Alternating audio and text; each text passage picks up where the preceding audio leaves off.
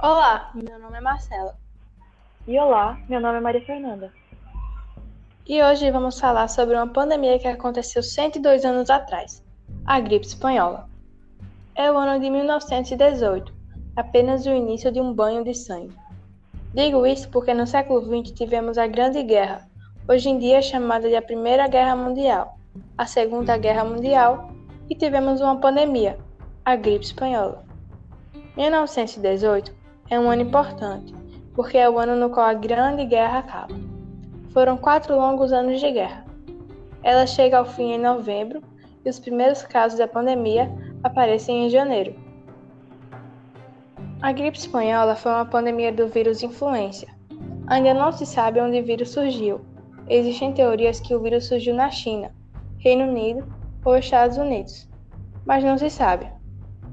O primeiro caso registrado foi identificado nos Estados Unidos, mas não há base científica bastante para provar que começou lá de fato, por ser há 102 anos atrás. Se o vírus não surgiu na Espanha, então por que o nome?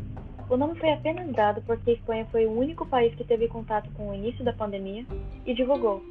Na época que a pandemia ocorreu, as grandes potências estavam travando a Grande Guerra, e havia censura no conteúdo da mídia. Seria muito negativo para a moral dos soldados travar a guerra contra um inimigo invisível e um bem visível. Por essa razão, nenhum dos países envolvidos no conflito notificou seus soldados ou seus cidadãos sobre o perigo iminente. Como a Espanha não estava envolvida diretamente na guerra, não havia motivos para não fazerem divulgações. Além disso, o vírus foi subestimado no mundo todo, inclusive no Brasil, com resultados catastróficos. A pandemia veio em três ondas. A primeira, de março até agosto de 1918. Essa onda foi extremamente contagiosa, mas não causou tantas mortes. A pandemia ainda estava em território norte-americano e europeu apenas. Na segunda onda, a situação mudou. Ela foi de agosto de 1918 a fevereiro de 1919. Na segunda onda, a pandemia já havia se espalhado pelo mundo todo. Já estava na Índia, Sudeste Asiático, Japão, China, África, América Central e do Sul, e já havia matado milhares de pessoas. E a terceira onda foi de fevereiro de 1919 até seu fim, em dezembro de 1920.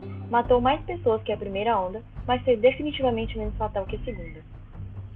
Embora essa pandemia não foi a que causou mais mortes, ela foi a mais fulminante.